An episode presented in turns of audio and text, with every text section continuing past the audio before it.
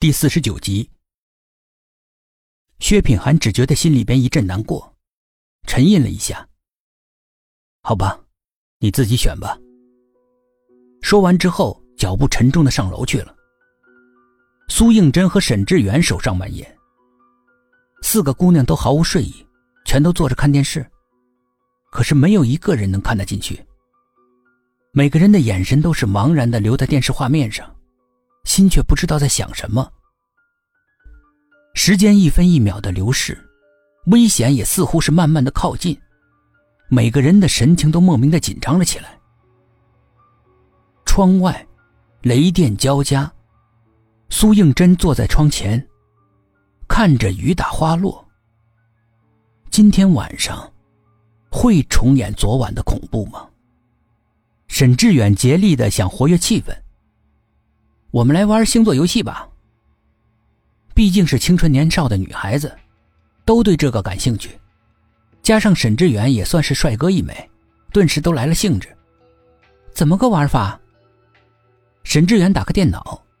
苏应真也好奇的凑了过去，原来是款游戏。屏幕上出现唯美的画面，天空，星星，只要把自己的星座连接上就行了，所有的星座图案就会在屏幕上显示，难度并不是很大，女孩子们都感兴趣。谁想在这愁眉苦脸中等待着死亡的降临呢？我先来。李佳慧生性活泼。抢占了先机，其他的女孩子不干了。按顺序来吧。我是双子座的，李佳慧说。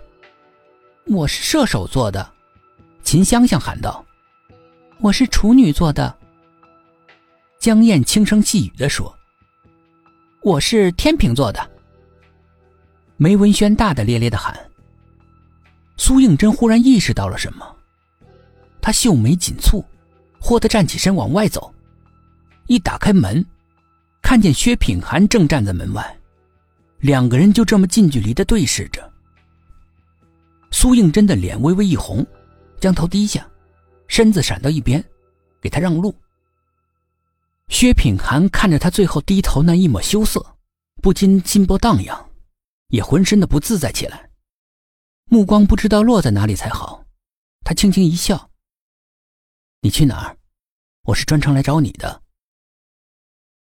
苏应真显得格外的意外，他瞪大了一双美丽的眼睛。找我？薛品涵点了点头，两个人进了房间，悄悄的坐在临窗的地方。沈志远和几个女孩子玩的正高兴，谁都没有留意到房间里面多了一个人。窗外大雨倾盆。道道闪电划过墨黑的天空，将漆黑的大地照耀的狰狞恐怖。苏应真没来由的哆嗦了一下。是这样，我刚才仔细看了十个女孩子的生日，发现他们的生日月份都是连着的。苏应真的心里一动，他也是刚才听到那几个女孩子自报星座的时候留意到这一点的。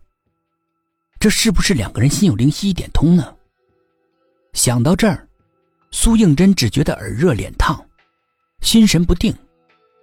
薛品涵等待他的回应，却发现他两颊通红，神游万里的模样，大为的不解，用手轻轻的碰了碰他。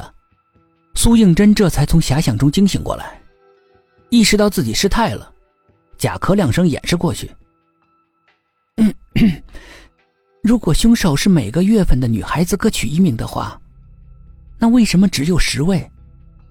就是说还差两位。那两位是谁？可能是我本多情，还没有找到那两个月份的合适人选。薛品涵尽量小声的说，他害怕他们的谈话引起那几个女孩的惶恐。不对，苏应真肯定的说：“你不觉得这几个女孩子的死亡顺序是按照月份大小排列的吗？”胡亚兰是二月的，卢红是四月的，杨乐乐是五月份的。那么一月份和三月份的女孩子呢？他们是谁？我们怎么找不到他们的尸体？薛品涵听着他的分析，头头是道，不由得心里面暗叹：如果是这样的话，那下一个受害者，应该是李佳慧。